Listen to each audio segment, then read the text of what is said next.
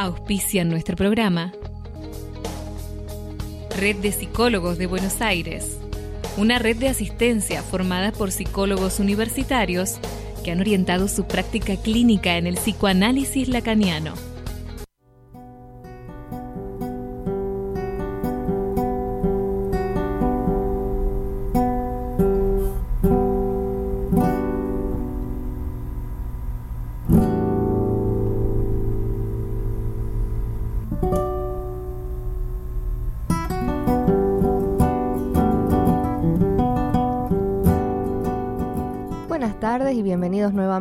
Artenea. Con ustedes habla Lucía Viana, profesora y escritora. También les habla Emanuel Abraham, estudiante de psicología y también estudiante de música. Y músico. Yo no sé Sí, por qué no lo bueno. dices tan a menudo. Bueno, lo que pasa es que, bueno, sabes, uno siempre está aprendiendo. Uno nunca deja de, de estudiar ni nada. Me gusta que hayamos empezado así este particular programa. este, bueno, bienvenidos sean todos a una edición de Artenea, este, en- que es bastante especial, bastante distinta. Hoy nos salimos de nuestras respectivas categorías para hablar de un tema que nos fascina, nos encanta y a pesar de que puede ser foráneo para algunos, esperamos que lo disfruten mm, tanto como nosotros no creo, porque nadie lo está disfrutando más que yo, pero espero que consigan en lo que vamos a hablar hoy, este, una buena manera de espantar el un poco los Sí, nervios, un poco la preocupación y un poco la lluvia, que a mí me encanta, a mí me fascina, estoy toda empapada, vine, vine y nadando, pero este, esperamos que lo disfruten. Eh, Emma, te pido permiso para leer una cosita. Dale, por supuesto. Un pequeño anuncio, ¿sí? En el marco de los acontecimientos actuales, Artenea extiende las recomendaciones hacia audiencia y le ruega encarecidamente tomar las precauciones necesarias a, a tiempo con el fin de evitar el contagio del coronavirus. Lavarse las manos y llevar alcohol en gel en todo momento, por ahí saludar de lejos, este tomar cosas que puedan favorecer sus defensas, no automedicarse, estamos hablando de comer bien, descansar Exacto. bien, cuidarse. Tomar vitamina D, vitamina E, zinc, este, obviamente la vitamina C, todos los cítricos que puedan. Exacto. Comer las tres comidas al día. Si fuman, recomendamos dejar o disminuir el cigarro un poco porque eso baja las defensas también. Sé que para muchos es difícil, pero se trata de la salud en este momento. Sobre todo recomendamos mantener la calma. Estas Sí, son las principales recomendaciones para evitar la propagación.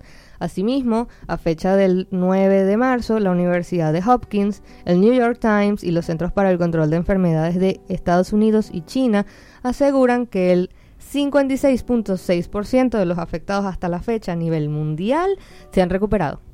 Y únicamente el 3,5% ha resultado en crisis y un porcentaje aún más mínimo de eso en fatalidades. Exactamente. Ah, Les recordamos que infecciones en enfermedades como la malaria, la tuberculosis, la hepatitis B, el VIH, la neumonía y otras infecciones de, de orden venéreo lideran la tabla de decesos por día mundialmente. Sí. Este, o sea que ya nos enfrentamos diariamente a situaciones complicadas, siendo la tuberculosis y la hepatitis B las principales causas, sin desmeritar la importancia de lo que sin duda es una emergencia, porque nosotros lo entendemos, por eso es que estamos haciendo este pequeño apartado. Les recordamos que nada más en Argentina un femicidio ocurre cada 27 horas en promedio. ¿ok? Son la desinformación y el pánico nuestros peores enemigos. Y con este anuncio queremos pedirle a la comunidad tomar medidas y tempranas precauciones y comunicarse al 148 de presentar tos seca, fiebre repentina y dificultades para respirar y así recibir atención y respuesta a dudas e inquietudes, ¿verdad?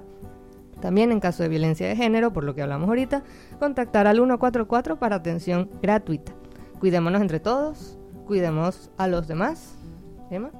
Sí, porque hay que tener en cuenta que si tomas transporte público, si vas por la calle, si tienes tus ganas de toser, no estamos acusándote de que ya tengas el virus, pero también para la histeria colectiva que ya ronda entre todos, tápate la boca, sé un poco cauteloso cuando vayas a toser, porque ya nos pasa a todos que estamos en el transporte público y alguien tose así deliberadamente y es como, ¿sabes? La gente se pone un poco nerviosa y es un poco entendible. Entonces hay que tener precauciones de salud y a nivel social también un poco.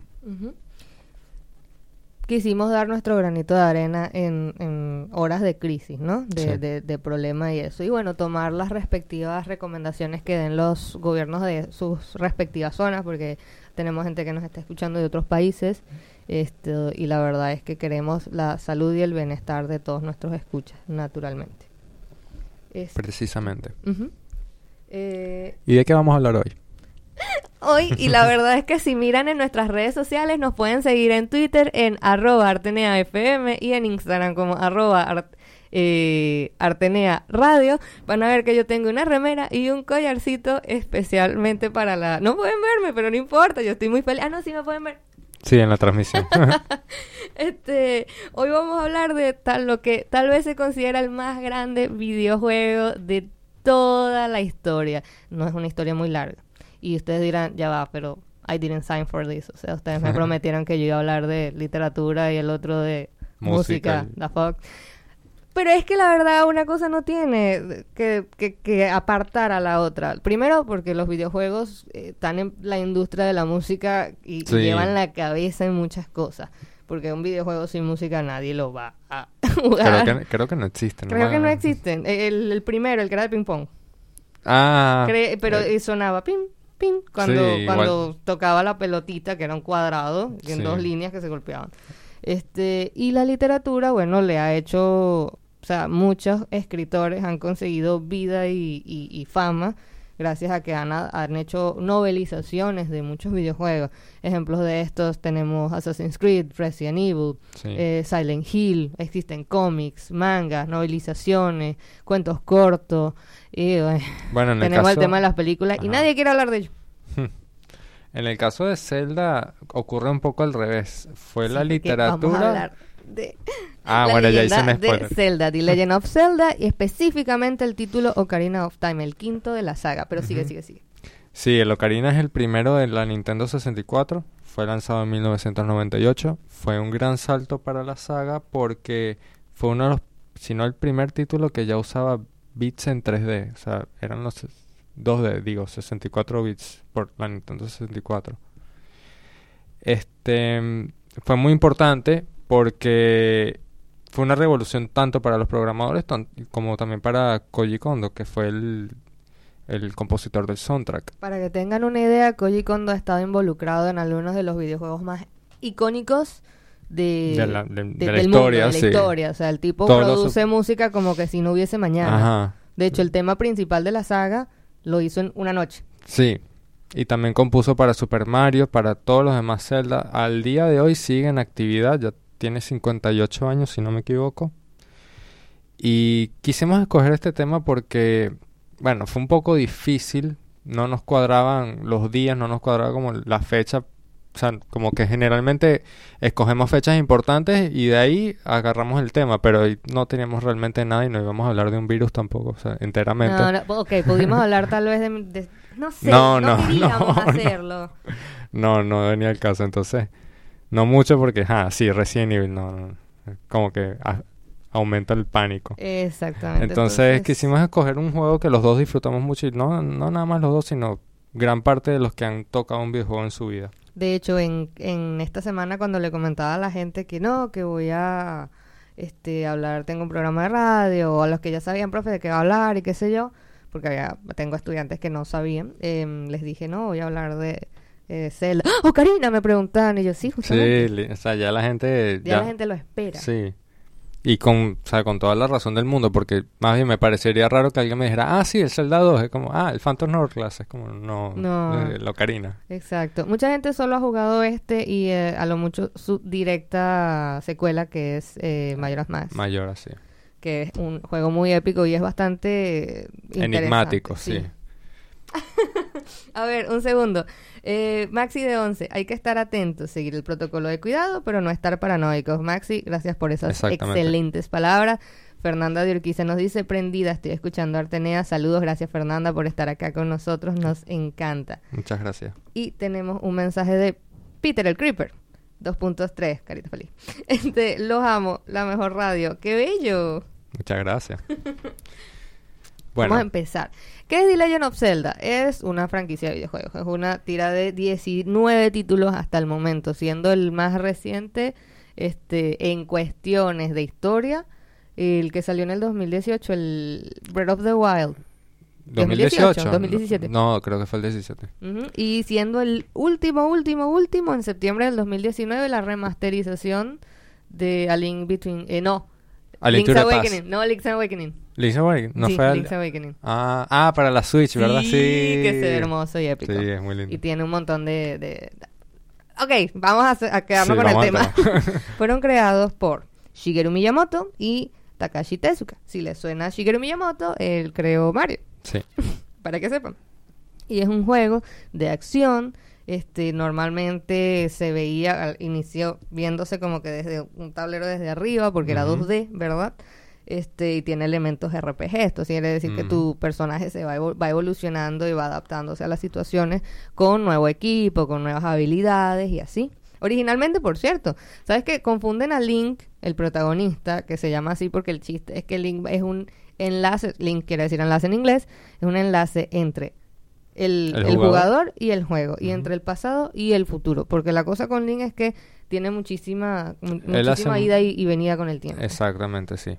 Y el título original era en Japón la fantas la the, the Hyrule Fantasy, o sea, la fantasía de Hyrule, y el subtítulo era la leyenda de Zelda, pero en, en Estados Unidos llegó de, como solo la leyenda de Zelda y se quedó así. Sí. O sea, gustó tanto que se quedó así, fue casi un accidente. Es que Ah, na- un accidente. Sí, en aquel momento siempre ocurrían un- especies de malentendidos entre Oriente y Occidente, siempre, por las traducciones no eran tan fluidas en aquel momento. Ocurría mucho con los títulos de las Sí. canciones, de hecho. Muchos, muchos álbumes los tenían que incluso traducir para que en los otros continentes se, se escuchasen. O sea, es un caso un poco extraño y así ocurrió con Zelda. Le cambiaron el, el título y se quedó así, gustó y así es como lo conocemos hoy en día. Zelda también es como la leyenda en el folclore eh, celta, si no me equivoco. No, se llama Zelda y Legend of Zelda. Llamaron así a la princesa porque un amigo americano de Shigeru Miyamoto tenía una hija que se llamaba Zelda. Y a él le gustó el nombre y se quedó. Es nada más por eso. Ah, yo pen- tenía entendido que venía por, por una leyenda. Otra No, leyenda, tiene mucho que ver con eso, porque Miyamoto arranca esta, esta saga de videojuegos eh, porque él creció de niño en, en- en lo que vendría siendo la, la zona más de campo de Japón y se la pasaba Ah. explorando. Un día consigue una cueva, se regresa a casa a buscar una linterna y empieza a meterse por ahí. Eso es una mala idea, por favor, que los niños no anden metiéndose en cuevas. Pero bueno, este lo hizo en otra época, ¿no? Así que supongo Está vivo. este, sí, está vivo y está, está ganando todo lo que puede, se puede ganar. Este, y esa, esa sensación de, de emoción y descubrimiento fue lo que inspiró los juegos, ¿no? Esto, Sobre todo porque muchas mazmorras precisamente no podías seguir, tenías que te- tener una herramienta específica, tenías que devolverte, tenías que hacer otras cosas, o a veces te querías adelantar y no No podías ni podías. siquiera entrar. el juego no te deja porque necesita ciertos objetos. Sí. Este, y esa es la cosa que mm, sí, sí tiene un poquito de mitología de varias cosas. Hay varios monstruos que están inspirados, varias, varias razas, porque este es como un Señor de los Anillos, un Narnia, o sea, para que se imaginen, es un mundo eh, fantástico en otro plano, ¿verdad? Y mm, este mundo tiene sus respectivas razas, los Zora, los Goron, los. Kokiri, los ta ta ta, los Ilian, que son los, los humanoides de acá, que son como elfos. Entonces sí tiene un poquito, sí agarraron algo de, lo, de los celtas, porque los Sí. celtas son la mitología que más se extiende a hablar del, de los elfos, ¿verdad? Ujú. Este es más, la mayoría son así rubios, con las orejitas Puntiaguda. este, puntiagudas. Y sí es verdad que hay varios tonos de piel, pero eh, eh, porque hay cobrizo, hay blanco, hay como gris, depende de- del personaje, ¿no? Sí, también de la especie. De la ¿no? especie, sí. Tienes los Zora, que son de agua, que al inicio de, del- de lo que eran los primeros títulos de la saga eran enemigos, luego se hacen amiguitos todos. Ah, eran enemigos. Sí, sí, de hecho, en la, esa viene siendo en la tercera, en la, en la primera línea temporal, la línea de la Verdad. caída de Hyrule. ¿Qué acabo de decir? Bueno, Ocarina del Tiempo, que sale en el 98 y tuvo un remake 3D, que se llamó 3D. Eh, Sí. Ojo, esto ya es 3D, nació 3D, ¿verdad? Y revolucionó la historia de los videojuegos como la conocemos. ¿Por qué? Primero porque el, el Nintendo 64 introduce nuevas posibilidades y- a- en cuanto a imagen y, y- y juego y jugabilidad, pero además porque mm, tiene una historia como no se ha visto nunca. Tiene, es más, se inspiraron en las batallas de, de lo- en las películas de batalla de samurái y cosas Mm. para que Link fuese lo que es. Es tanto así que Link es originalmente zurdo. Y ya Mm. eso también es, eh, se lo decimos hoy porque así de mucho está pensado. O sea, es, es una historia que por sí sola se sostiene muy bien. Es el quinto en cuanto a, los juegos principales y este es el cuarto Link, porque la cosa es que como que va renaciendo Sí. según según la- las veces el héroe, este héroe va renaciendo, encarnándose en un en una persona que siempre se va a llamar Link. Uno no le puede cambiar el nombre, pero don't do that. Este, y el chiste es que, bueno, Link, este sería el cuarto de, de la historia de los Link. Y él, este Link es un viajero del tiempo, lo llaman el héroe del tiempo. Viaja al pasado, de está en el pasado, viaja al futuro, de se regresa y tienes que regresarte e ir Sí. constantemente, ¿verdad? Para poder ir desbloqueando armas, salvando gente, para poder ir avanzando en la historia Incluso ab- ab- abriendo caminos. abriendo o sea, caminos. Un objeto que, ten- que pudiste obtener de niño lo necesitas cuando eres grande o viceversa. Y porque no, no siempre tienes las mismas cosas eh, a mano. O sea, tiene- los tienes en el inventario, pero no tienes el acceso a Exacto. usarlo, ¿no? Les recordamos que nos pueden escribir a mgradio.com.ar, que nos están llegando nuevos mensajes, y pueden descargarse la aplicación MG Radio en su App Store, ¿verdad? Y escribirnos. Por cierto, Edith Elías, mami de Manuel, nos dice, excelente programa, Zelda no es de mi época, solo atiné a jugar Atari y Play 1 con Emanuel. sí. Hola, mamá. Kevin de Devoto está muy contento, qué buen tema el de hoy. Y fiel oyente nos dice, hola a todos, los estoy escuchando, muy bueno, saludos. Nos encantan sus comentarios, nos encanta su feedback, nos interesan sus opiniones, siéntanse libres de siempre escribirnos. Muchas gracias. Volvía con Zelda. Para que entiendan por qué estoy tan emocionada, fue uno de los primeros juegos que jugué. Yo estoy jugando desde los 2, 3 años, porque mi papá tenía sus consolas. Tenía el Super Nintendo. Así llegó en Venezuela. Y en el, me acuerdo que en el 98, sí, 98, 97, bueno, empieza a llegar el Nintendo 64 ya con Mario. Él compra Mario, que ya yo lo había jugado en una fiesta. Alguien lo llevó en una fiestecita del jardín. Y varios niños estaban jugando y muriendo porque no, no, no sabíamos cómo jugar. Pero con el Zelda vino, eh, con el Mario vino Zelda. Y yo nunca me voy a olvidar de esa mañana de Navidad. Nunca. Jamás. Porque me- recuerdo la canción. A mí se me, se me salieron las lágrimas porque me conmoví. No sé por qué. Pero, ¿Pero la algo del más menú? Sí. Ah, esa es la de las hadas, la fuente de hadas esa. Este, Zelda, eh, nosotros podemos estar muy emocionados, pero para que entiendan, tiene en el 2008 el récord Guinness del juego más galardonado y mejor rankeado de la historia. La revista Famitsu Magazine, que es de Japón y es considerada como que algo eh, como, como la RAE de los videojuegos allá, le dio 40 sobre 40. Ni un, ningún otro título en la historia de ninguna de las otras consolas tiene esa misma puntuación. Y Metacritic, que vendría siendo su equivalente en Occidente, le dio Ujú. 99 sobre 100 puntos. Imagínate. Metacritic a veces es precisamente criticada por sus opiniones. No mucha gente está muy de acuerdo, pero nunca he escuchado ninguna, ninguna queja de esa calificación de, de Locarina. Por mi parte, este, yo les quiero hablar un poco de la historia detrás del soundtrack. Koji Kondo... Yes, do. Sí, no, mira. Koji Kondo ya había compuesto todos los soundtracks hasta la fecha para Nintendo, o sea, para los títulos más importantes de Nintendo, como los Mario, como los Zeldas anteriores incluso, y siguió haciéndolo posteriormente. ¿Qué pasó con Ocarina? A él se le presenta un nuevo desafío, él tiene que darle más mixturas al soundtrack, tiene que darle más, más influencias. Entonces a muchos fans en aquel momento no les gustó como él hizo ese trabajo, no les gustó que él, él, eh, incorporara música caribeña, música con arpa, o sea que ya lo venía haciendo un poco, pero con el Ocarina, para él incluso fue una especie de revolución eh, musical, porque él incluso lo describió como un desafío. Koji Kondo generalmente se inspira de música clásica, incluso de jazz. De hecho, en el tema del dominio Sora, que no se los traje hoy por cuestiones de tiempo, les traje otros. En el tema del dominio Sora pueden encontrar jazz, pueden enco- encontrar eh, vibráfonos, que son clásicos de la música caribeña, por darles un ejemplo de tantos.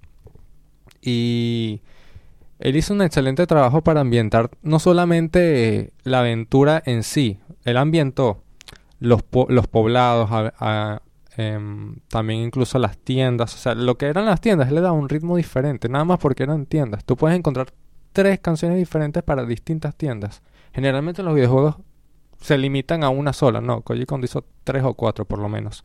Hizo para personajes. Es importantísima la música en este juego porque tú usas canciones para transportarte a través de sitios. O sea, tú tocas tu ocarina, como dice en el título, Ocarina del Tiempo. Que por cierto, las ventas de la ocarina a partir de ese año- de- del instrumento como tal empezaron a subir. Sí, curiosamente, y las empezaron a hacer y a confeccionar como, una, como las del juego, así, azul, pequeña, con cinco notas, siete. Entonces, es muy importante, o sea, en- sobre todo en el ocarina, la música es importantísima porque la estás tocando siempre para poder desplazarte por todos los sitios, por todo el juego, de templo en templo. Yo les quise traer unos cuantos ejemplos, tanto de ambientación de poblados como de, de las que usa Link para transportarse. Y ahorita les dejo el tema de el pueblo Cacarico, un pequeño fragmento.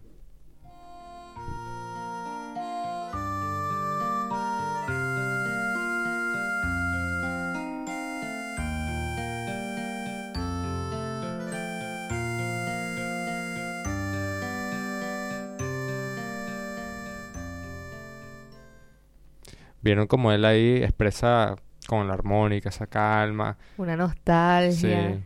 Sí, porque ahí lo que hay es eh, familias viviendo su vida tranquila. La canción se mantiene porque el juego tiene una división que da dos resultados. Eh, el juego del pasado y el juego del futuro. O el del presente, depende de donde estés. El del pasado, que es donde tú comienzas, todo es lindo, todo es tranquilo. Y en el futuro, todo está destruidísimo por el dominio de Ganondorf. Pero curiosamente la canción se mantiene igual en el, en el pueblo en los dos momentos. O sea, él quiso transmitir con eso que la calma siempre se mantiene a pesar del caos. Es un poco, a pesar de que tú ves en el pueblo esas diferencias causadas por la crisis, los monstruos por todos lados, es un poco extraño. Este, el siguiente ejemplo que les quiero dar es un ejemplo un poco arábigo, sí. Eh, no, no tanto arábigo, más bien español, porque tiene, Uh. sí, ya tú sabes cuál, porque es el, el, el de un pueblo en específico, de una, más bien una tribu que está en el desierto y es el de el pueblo Gerudo o la villa Gerudo, y aquí se los dejo.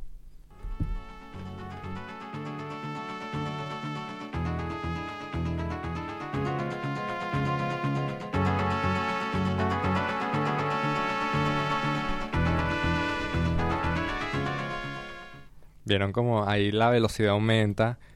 La canción es más larga, obviamente, guitarras acústicas flamencas por todos lados. Es, hermosa esa canción. a mí me eriza los pelos. Bueno, creo que en YouTube está súper versionada. Hay demasiadas versiones en, en Sí. metal, en, en- en ensambles más grandes. Es- súper bello. Es increíble. Por cierto que Juan Cruz nos dice, hola Artenea, qué bueno el tema de hoy, juegos, saludos. Respondiendo a la pregunta de Tomás Cabral, recién llego, ¿qué tema es hoy? Estamos hablando de The Legend of Zelda Ocarina of Time, el título más galardonado de la historia en el tema de los videojuegos. Sí. Susana, que siempre nos escribe, hola Susana, ¿cómo Hola. estás?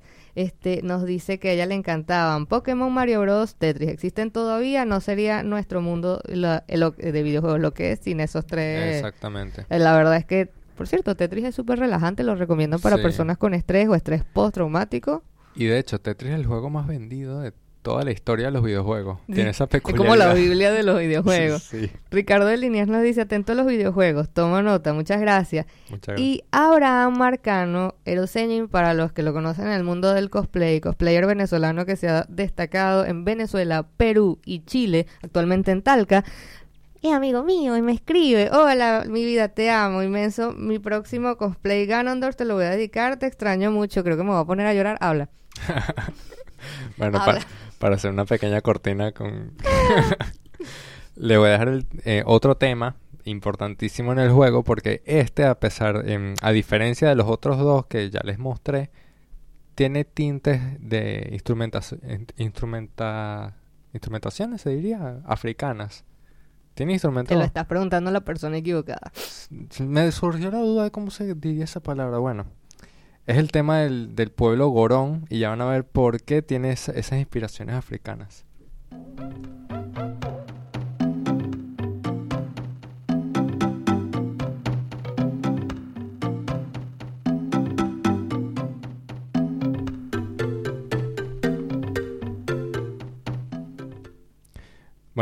Precisamente tiene esa influencia africana porque en África se usaba mucho la percusión de forma melódica también. De hecho, hay unas cuestiones parecidas a, la, a los vibráfonos como marimbas y calimbas, si no me equivoco, que son más pequeñas. Entonces ellos usan esas percusiones pero para hacer este melodías. Y es algo que, bueno, Koji quiso incorporar en este tema. Precisamente los Gorón son una tribu que están muy cerca de las piedras, una tribu un poco desértica. De hecho, comen, se encuentran eh, siempre o casi siempre en la base de la Dead Mountain, la montaña de la muerte. Uno dice, bueno, sí, ahí voy a tener que ir a hacer algo en algún punto.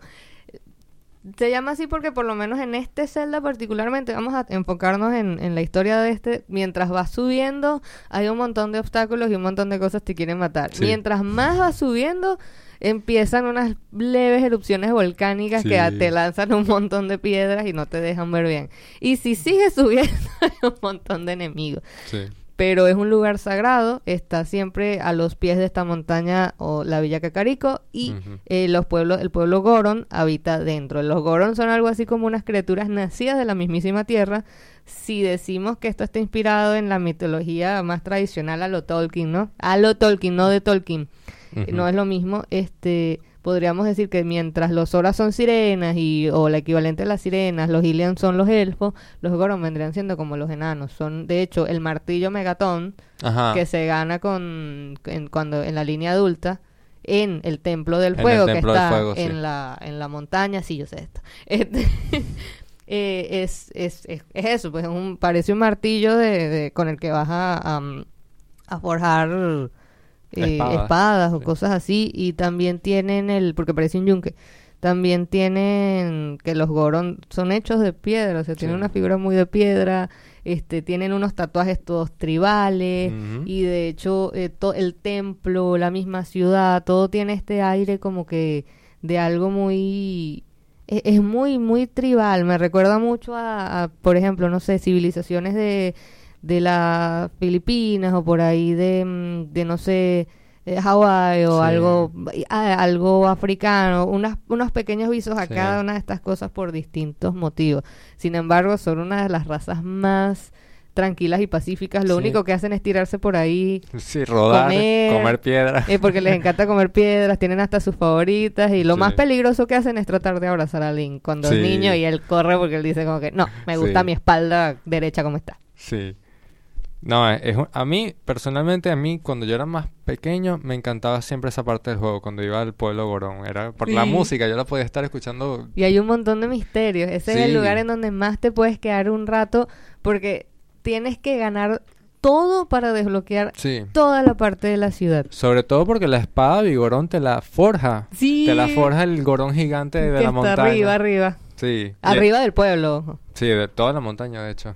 Él está allá arriba. De la montaña, de todo. Tienes que llevar unas gotas. Ah, es el hermano el que está abajo, el que está escondido, que tienes que romper el, el, montón de rocas. Tienes que estallar las rocas porque tienes bombas. Unas bombas que crecen naturalmente, que no te ayudan porque más te vas alejando de, de, la entrada de esa, de esa sala y bueno, no, no ya llega. no llega, sí. Entonces necesitas bombas y entonces tienes que atravesar un laberinto y al fondo hay un Goron que te regala. ¿Qué te regala? ¿Una pieza de corazón? No, ese Goron, al final, él te vende una espada de Vigorón, pero se rompe. Sí, tienes que forjarla tú mismo. Sí. Ay, es muy épico. Sí, se rompe. La respuesta de Thomas es bueno el juego Ocarina of Time. No lo jugué. Mira, sí, es muy bueno. Eh, tienes que jugarlo y es muy fácil de emular. Si, si no tienes una 3DS con el, con el remake, puedes emularlo en el teléfono. Incluso es muy, es muy liviano, de hecho. El juego pesa ciento y tantos megas, si no es que me, menos, tal vez menos, sí, yo creo que mucho menos. Pero bueno, este, a lo largo del juego, eh, a Link le van enseñando también canciones con las que va desbloqueando el camino. Para que tengan una idea de cómo la música se, se puede introducir tanto en un tema que para nosotros, entre comillas, sería foráneo. Sí, este, y le enseñan, Link toca la ocarina, sí, pero le enseñan esas canciones con una pequeña arpa que, bueno, no les voy a decir quién se lo enseña, pero les traje un pequeño clip que ejemplifica cómo se le enseñan, porque son, son tracks que empiezan con... ¿De cuál templo? ¿Ah? ¿De cuál? De, ya tú lo vas a reconocer. Y aquí se los dejo.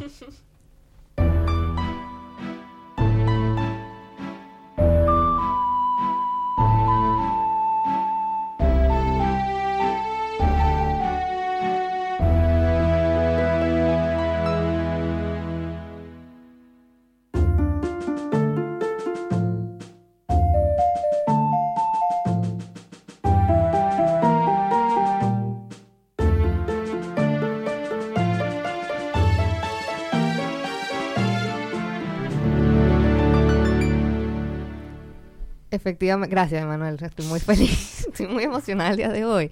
Este, sabrán perdonar mi, mis excesos. El bolero de fuego se lo enseñan en dentro del volcán. Sí. De hecho, es un te- es un templo que puedes pasar sin todos los objetos porque no necesitas la túnica de fuego.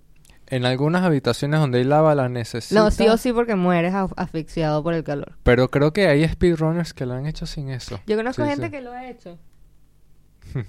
Sí, tenemos a alguien acá que lo ha hecho. Sí. Este, y el primero es el minueto del bosque. Se llaman Serenata del Agua, Minueto del Bosque, Requiem de la Bolero de Luz. Fuego, Requiem de la Luz.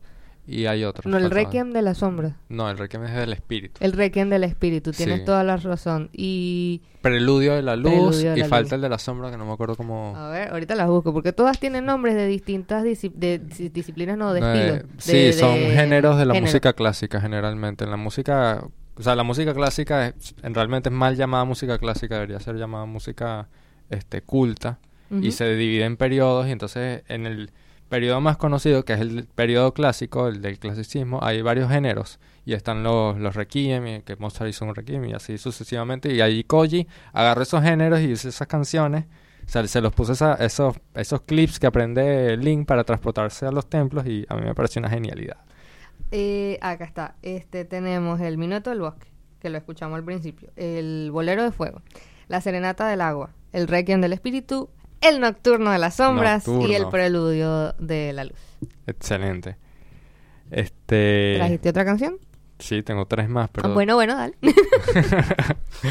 bueno, hoy eh, sí, hoy sí. en estas dos siguientes canciones que les traje, yo les hice un paralelismo, porque Link aprende canciones con, la- con la ocarina, pero esas canciones también están mejor arregladas como fondos de sitios en específicos y el que les voy a traer ahorita este, es del bosque, ya van a ver por qué.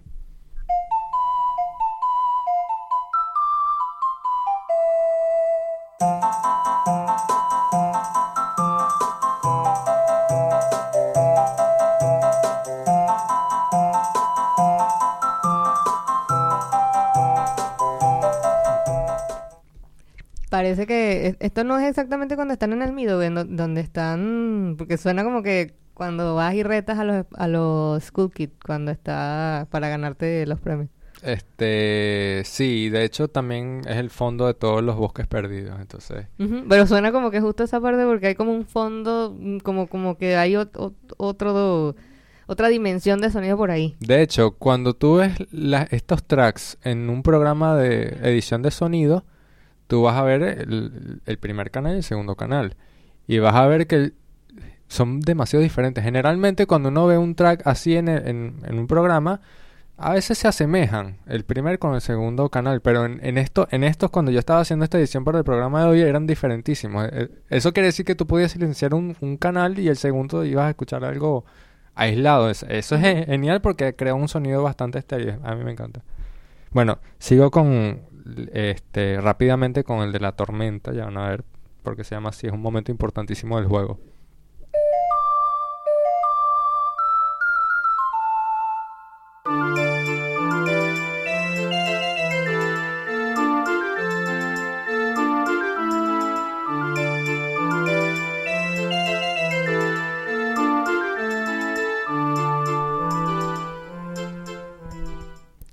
Esa fue la canción de las tormentas. Este, y es un momento muy crucial del juego cuando Link aprende eso porque se crea una paradoja en el juego. Como tú puedes viajar a través del tiempo, el que le enseña esta canción en el futuro a Link le dice que en el pasado hubo un niño que la tocó y le arruinó la vida porque hizo que el molino donde él se encuentra viviendo girara rápido.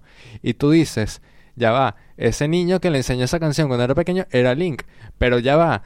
A Link le enseñó esa canción ese señor cuando, cuando él era adulto y se crea esa. Exacto. Eh, eh, es una cosa que Por cierto, al principio escucharon a Link tocar la canción con la ocarina y después activarse el efecto Sí. de- temporal, digamos. Sí, no, es una cosa, me eriza los pelos. Por último, les traje una controversia. Una controversia que a, a todos nos ha dejado sorprendidos cuando la recordamos, porque ciertamente no era algo de lo que nos acordamos. Y les explico el contexto. Cuando este juego salió, en el 98, salieron pri- eh, primariamente tres ediciones. Porque antes no era como ahorita que sacan una actualización de software y la descargas y el juego se te actualiza y ya. No, antes era un proceso más engorroso, tenían que sacar otro cartucho, porque esto venía así en cartucho. Y, y era caro. Sí, era caro, además. Este, ¿qué pasa? El Templo del Fuego tenía cánticos este, islámicos.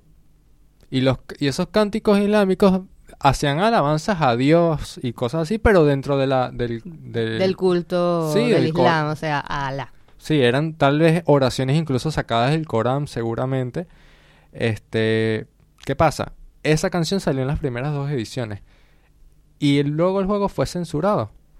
A él se le censuró la sangre, se- mucha- muchas manchas de sangre que aparecían en las portadas e incluso en el juego se cambiaron de color rojo a color verde. Muchos símbolos eh, relacionados con el sol y la luna se quitaron porque hacían referencia al, al Islam. Claro, porque de hecho este el- ese es el símbolo de los erudos. Ajá. De los erudos y de un montón de cosas lo ves cuando estás en el- la fortaleza de erudos, que viene siendo como tal el, digamos, el, el mundo, ¿no? El mundo, la, la, la zona de ellos.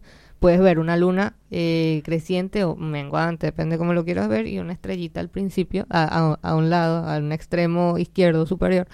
Y es más, está en el, en el, espe- en el escudo espejo. Espejo, sí. El tercer escudo que obtiene Link en el juego. Bueno, junto a esa censura se censuró ese, esa canción del, del Templo de Fuego. En este clip yo les voy a dejar la original y luego les voy a poner seguidamente, este, no, quise decir, les voy a poner la, la versión final, que es la que ha salido en todas las ediciones, y después les voy a poner como era originalmente.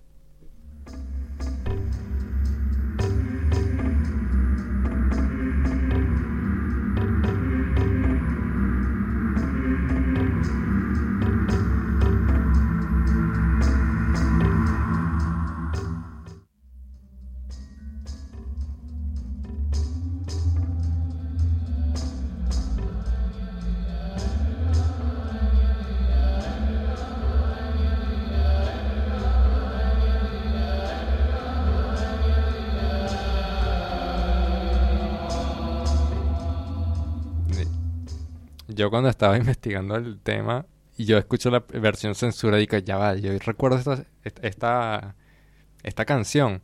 Pero después veo que en el título dice removida, o sea que se sacó. Y yo como que, ¿pero por qué? Y empecé a investigar del tema. Y es que, ah, claro, cuando yo era pequeño, porque el juego me lo mostró mi tío en su emulador de Nintendo 64 en su laptop, él tenía la edición con esa canción, porque, bueno, estamos hablando de 2004 que él me mostró el juego. Este, luego, obviamente, en las ed- ediciones remasterizadas de GameCube, el último cartucho que se sacó para 64 y la- el remake de 3DS, ahí sí salía con la canción rehecha. Bueno, esos fueron mis clips. Ahí les mostré toda la ambientación. Le- de verdad quise traerles más, pero era es demasiado. Porque, créanme, podemos hablar de esto Sí. todo el día. Sí, e- y el soundtrack tiene 51 tracks, si no me equivoco. 51. El, y dura poco más de una hora. Y realmente cada track es corto. O sea, se puede hacer más largo, pero lo cortaron porque si no, no, entraba en un solo disco. Y querían que entrara en un solo disco, precisamente. En muchas otras ediciones del soundtrack, por separado, sí lo sacaban en dos discos con cada track un poco más largo. Explayaban un poquito los tracks precisamente para que el escucha se sintiese más cómodo con, con un- una sola canción. Porque así es como tú la escuchas en el juego, de forma prolongada. Y bueno, vamos con el paso a paso, Lucía. Eh, sí. Eh, vamos a, ¿Vas a poner la canción? La de... Ah, ¿verdad? Sí, vamos con un pequeño intro sí, para sí, también escuchar eh, es palabras de nuestros eh, sponsors. Sí, verdad. Bueno, ahorita les dejo con el entremedio, que es una versión orquestal de La Fuente de las Hadas.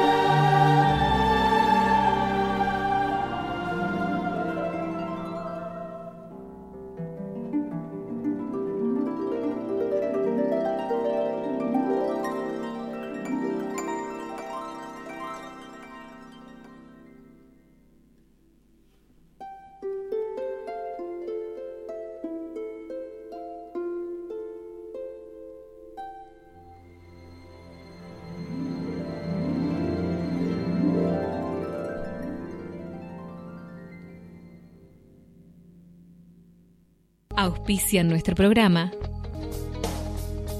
Red de Psicólogos de Buenos Aires.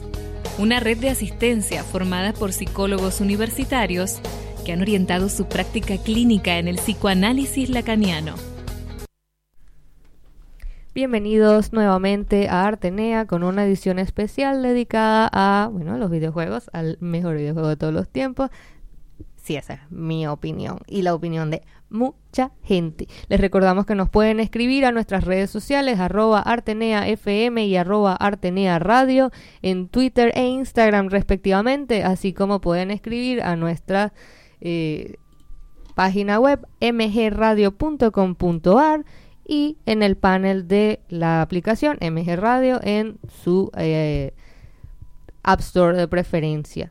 También le, le damos las gracias a eh, Repsiva, a la que puede, por cierto, sus actividades eh, de, de Las conferencias. Sí, las va- conferencias están de momento suspendidas a raíz de, bueno, la situación que tenemos.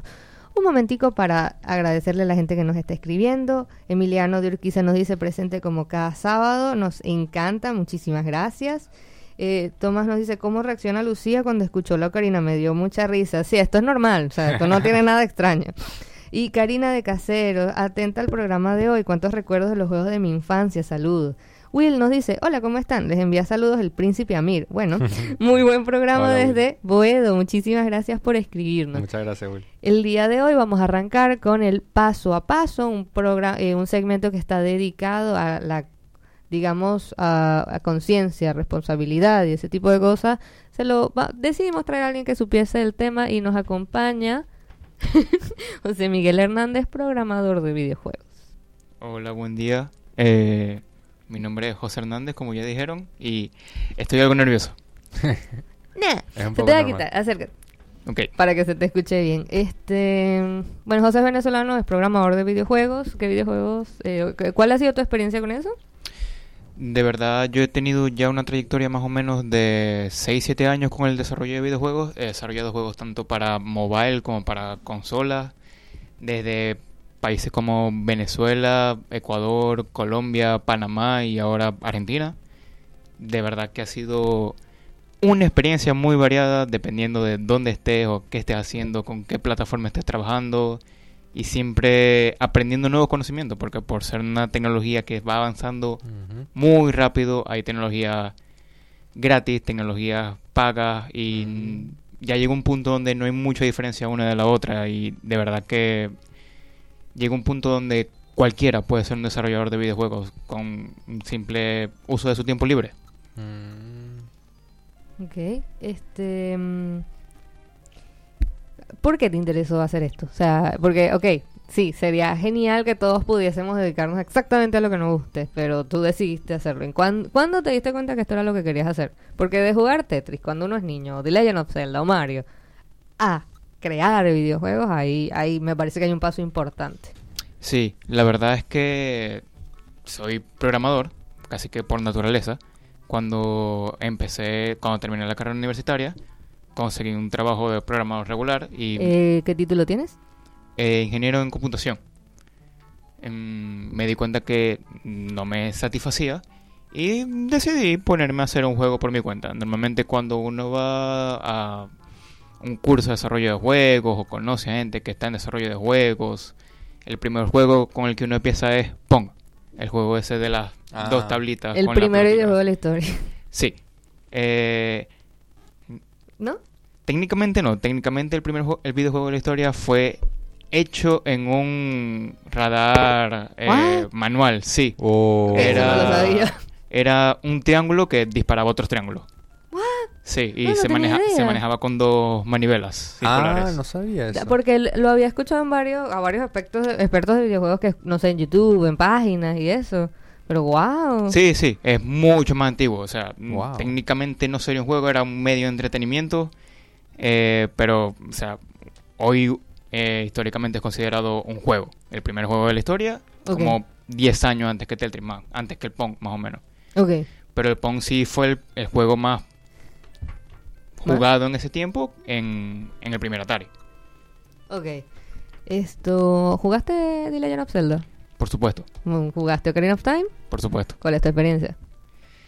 De verdad, eh, a, mi edad no había mucho entendimiento del idioma inglés, así que mi experiencia con respecto a la historia no hubo mucho, sino fue ya después de viejo que lo rejugué por cuarta y quinta vez que me di cuenta como de las repercusiones que tuvo ese juego en la literal historia de los videojuegos. Sí. O sea, hubo un antes y un después de los dos videojuegos principales que utilizaron tecnología en 3D, que son Super Mario 64 y The Legend of Zelda.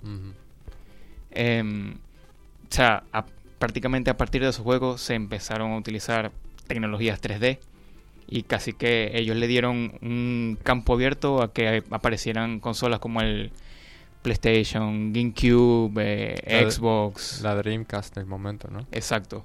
Sí, la Dreamcast es una consola que en su eh, fue muy revolucionaria y que en su momento no supo ser apreciada. Eh, sí. Tenía buenos gráficos. No, no solo tenía buenos gráficos, fue la primera consola que tenía conexión a internet, o sea, Ajá. tenía fue el, el primer dispositivo, o sea, aparte de una computadora que te permitía jugar un, un MMO, o sea, un juego online con otra gente Ah. sin necesidad de, bueno, una computadora, porque él ya tenía un modem integrado. Ah, no sabía eso. Ok. Wow. Sí. Lo que, la, la diferencia de fans a una persona que Sí. domina el tema. Sí, de verdad que es un tema que a mí me, me apasiona bastante. O sea, no solamente el jugar los juegos, o sea, porque con- de verdad que con tanto trabajo y ya llega un punto en la edad de cada uno donde no se puede dar tanto lujo y uno no tiene tanto tiempo libre para jugarlos todos, pero Sí. el, el conocimiento y el aprender cosas nuevas de la historia de los juegos, de verdad que a mí me, me encanta. ¿Qué opinas en tu personal criterio? ¿Cuál prefieres tú? ¿Cuál edición? O sea, no sé si has jugado alguna remasterización de Locarina o la edición original. O sea, que tiene en el 64 como que se le hizo una especie de... Digo, en el GameCube se le hizo una especie de remasterización. En el 3D se le hizo un remake completo. ¿Cuál preferirías tú? ¿Cuál? A ver, eh, depende, porque son bastante diferentes. Sí. Eh, por lo menos la versión de GameCube trajo la Master Quest, que la Master. Quest es un Legend of Zelda Ocarina of Time, pero más difícil. Sí. Eh, Y modo Sin- espejo. Exacto. Y sin embargo, la versión de 3DS tiene mejores gráficas, tiene puedes utilizar el giroscopio del 3DS para poder apuntar las cosas que por lo menos yo, que vengo de un background un poco más del Wii, se sentía un, muy tranquilo y un- una funcionalidad que a mí me gusta mucho. Pero de verdad que mi versión favorita tendría que ser la de GameCube, porque es una combinación como de lo, de lo clásico y de lo que luego se iba a tener en el 3DS. Ajá. Porque en el 3DS está en el Master Quest también. Sí, claro. Pero el GameCube fue el que lo tuvo por el del primera 3DS vez. es como que mitad y mitad. Sí. Es una interesante opinión, la verdad, no lo había pensado de esa forma. Como que la versión de GameCube es la que tiene lo mejor de, de las dos. Exacto, o sea, tiene, considerando entre lo que cabe, buenas gráficas, pero no son las gráficas del 3DS. Y tiene su dificultad apropiada, que ya luego llega un que ya luego de pasar el juego tantas veces llega un punto donde tú necesitas algo nuevo. Sí. Que gracias a Dios apareció el Majora's Mask, el Mm. Twilight Prince, el Skyward Sword. Sobre todo el Mayoras, que eso fue... Lo crearon con el objetivo de ser un desafío para los que habían pasado muchas veces el Ocarina, ¿no? Sí, cuando apareció el Majora's Mask fue más bien una decisión de, mira, hay que sacar un Zelda 2 y todos como que, well, eh, o sea, no tenemos nada para, usar, para hacer un Zelda 2 de cero. Porque Ocarina of Time fue una labor, o sea, de cero. Mientras que si ven el Majora's Mask se dan cuenta que hay muchas cosas reutilizadas del Ocarina of Time. Es así. Pero lo que se enfocaron más con el Majora's Mask fue el tema y, el mundo en sí. O sea, no hacer un mundo tan grande como el de Ocarina of Time ni con tanto espacio. Y al privar al, al jugador de poder hacer lo que se le dé la gana con el, la temática de los tres días y de que todo se reiniciaba, o sea, pudieron controlar bastante hasta qué punto podría llegar cada persona posiblemente. Mm. Y había muchas herramientas para manipular el tiempo también, Sí, recuerda. Exacto. Eh, Es demasiado genial. Puedes tocar la canción del tiempo al revés, usar las, con- las orejas de conejo. Claro, o sea, en verdad, eh, muchos Zelda, sobre todo los de consola, no tanto los de portátiles. Exacto, los portátiles han tenido varias temáticas de espacio-tiempo. Siempre o te vas a otro mundo, o Ajá. cambias el mundo, o viajas al futuro, o viajas al pasado. Sí, es verdad. Los de los de DS lo que tenían era que ibas en barco o en tren. Exacto. Sí. Igual son buenos, a mí me encantaron. Sí, sí, son bastante buenos. Vienen como que basados en, en Wind Waker, que sería el de GameCube. Ajá, Eh, son de esa misma línea, de Sí, hecho. son sí. de exactamente esa misma línea. Es verdad. El, el Wind Waker es una obra bellísima de arte también. Sí, el Wind Waker al momento de haber salido no, no, no fue tan bien recibido, pero con el tiempo han sabido apreciarlo mucho más. Es por, que el, muy bueno. por el cambio tan brusco que hubo de diseño. Sí. Teníamos de un link que parecía un modelito y de repente tengo a Toon Link. Toon Link, sí. No, también fue que Súper an- caricaturizado. antes de que saliera el Wind Waker, eh, la Nintendo mostró una demo de la capacidad de gráficas del GameCube y fue con específicamente una demo del Link peleando con Ganondorf, el de Ocarina of Time. Entonces, cuando ellos mostraron eso, dijeron, ok, no, el siguiente Zelda va a ser... O sea, va a ser serio igual que el Ocarina of Time o el Majora's Mask. Y de Mm. repente sale el de Wind Waker y todo como que, what? Eso no era lo que nos prometieron. Exacto. Después salió el de Twilight Princess y el de Twilight Ajá, Princess...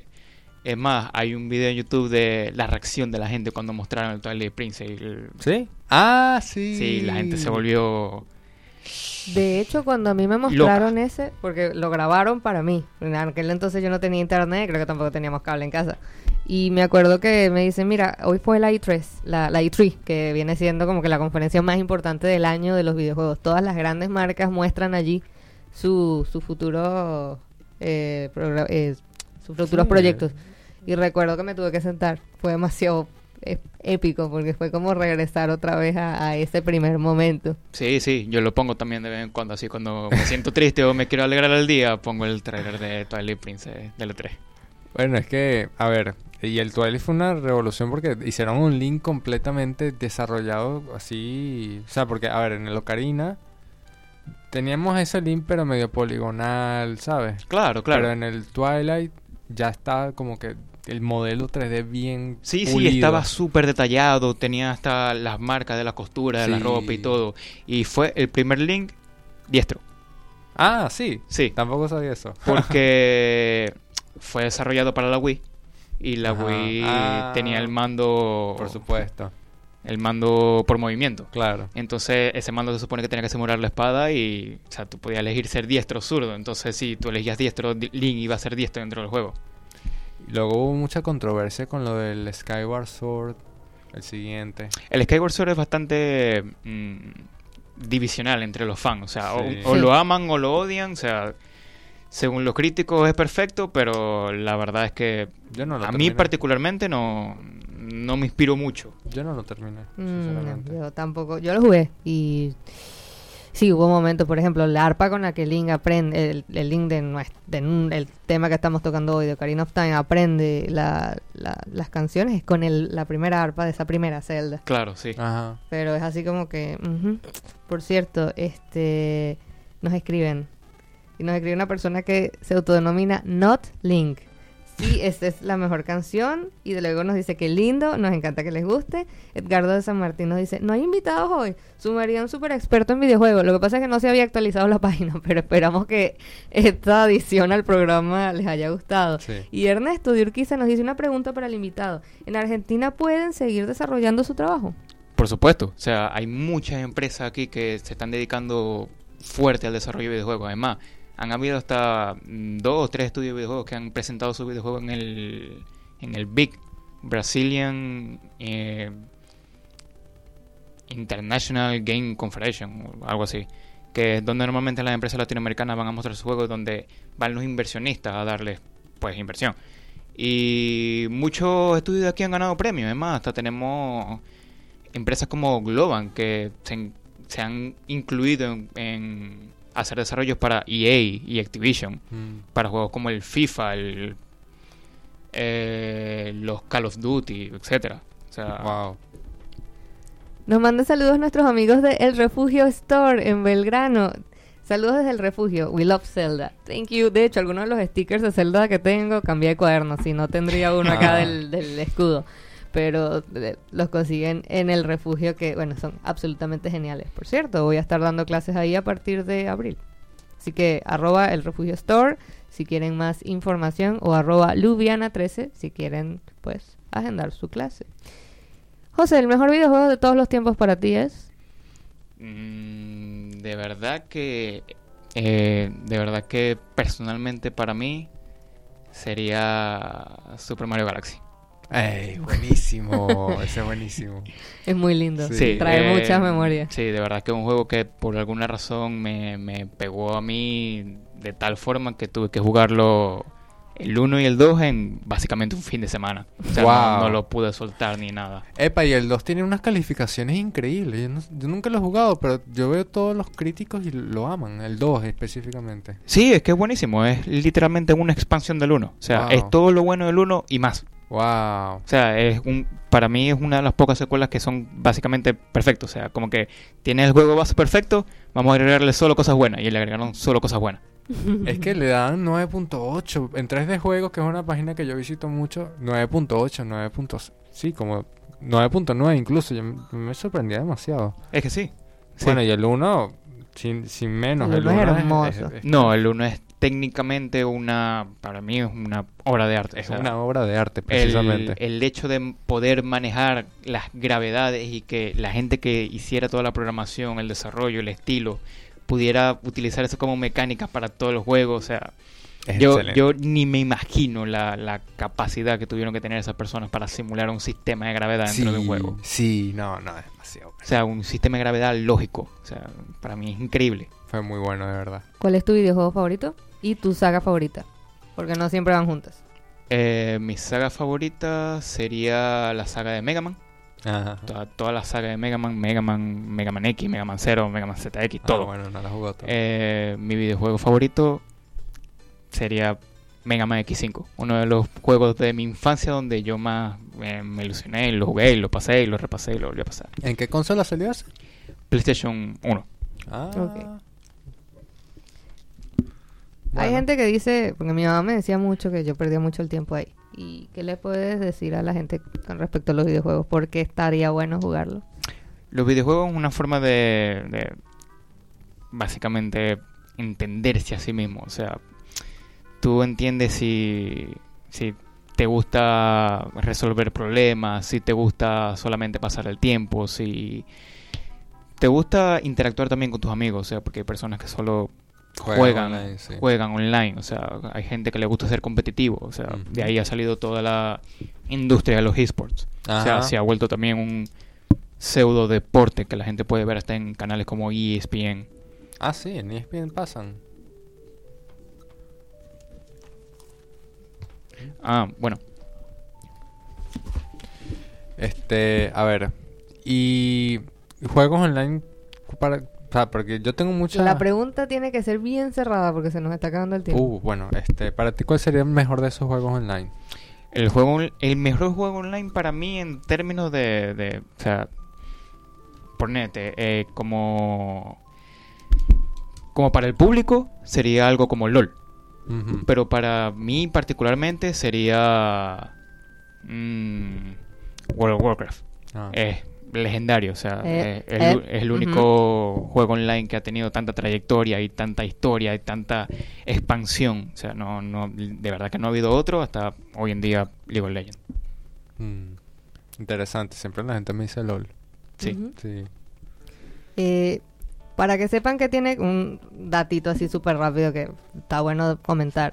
Eh, Zelda tiene varios mangas. Algunos de los mejores títulos tienen, no todos, ojo, no todos los títulos tienen sus mangas, pero los pueden de hecho conseguir en tiendas aquí en Buenos Aires o en, páginas que se dediquen a, a mostrarlos online, cualquier tipo de manga. El manga es un cómic japonés.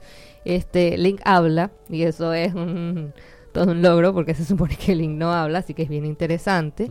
Esto también hay una novelización que está haciendo un fan que pueden escuchar de hecho en Spotify, está en inglés, narrado por actores de voz. A mí no me gustó, yo lo empecé a escuchar y de verdad que lo dejé en el segundo capítulo porque dije no, la verdad no.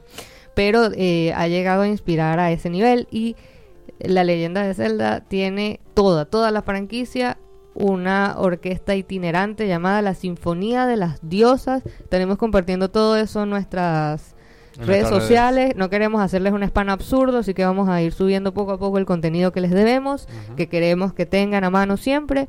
Este, pueden seguirnos a arroba Artenea Radio en Instagram, arroba Artenea FM en Twitter y Artenea FM Radio arroba gmail.com si desean saber alguna información, si desean convertirse en nuestros sponsors o si desean aparecer en el programa de hoy, porque como ven, nos encantaría que nos visitaran. Siempre recuerden que nos pueden escribir a mgradio.com.ar o descargarse la app para además escuchar los otros geniales programas que hay. Cada vez se van sumando más al equipo. Le agradecemos a Repsiva por su sponsoreo que siempre, siempre, siempre nos están apoyando. Asimismo, le agradecemos a MG Radio por el espacio que nos brindan. Este, vuelvo y repito, es genial que personas de otro país tengan esta oportunidad. creo que creo que los demás programas tienen Argentina. Así que es, hermoso la manera en que nos están recibiendo acá. Muchas gracias. Nos conmueve muchísimo. Asimismo, José, te agradecemos mucho tu tiempo y tu participación. Fue genial. No sé, ya viste que se te quitaron los nervios. Ya estabas hablando como que si tal cosa. Sí, la verdad que podría estar aquí cinco horas más hablando, hablando de eso. Dejamos este la red social de Instagram de José por si hay alguna persona interesada en saber más de esto o por ahí bueno, tiene bastante experiencia, sí, tiene bastante experiencia y les recordamos que pueden escucharnos en anchor.fm slash mg guion medio radio, es largo, este Anchor, Anchor como Anchor, A-N-C-H-O-R y Artenea está en Spotify, escriban Artenea en Spotify y salimos ahí y mismo. salimos ahí mismo, nos pueden escuchar todos nuestros anteriores programas, además esto decirles que estamos muy felices del recibimiento que tuvimos este, y mm, Diego de acá nomás dice, aguante el elevator action. este, además está decirles que estuvimos muy contentos como recibieron este tema, como siempre nos están apoyando y escribiendo. Por favor, nos encanta escucharlos. Sigan hablando, sigan comentando. Muchísimas gracias. Se despide Lucía, profesora y escritora. Se despide también Emanuel, estudiante de música y de psicología y José Hernández, desarrollador de videojuegos e ingeniero en computación. Muchas gracias por todo. Muchas gracias. Nos despedimos con el tema de Cacarico Village. Hay un coñazo.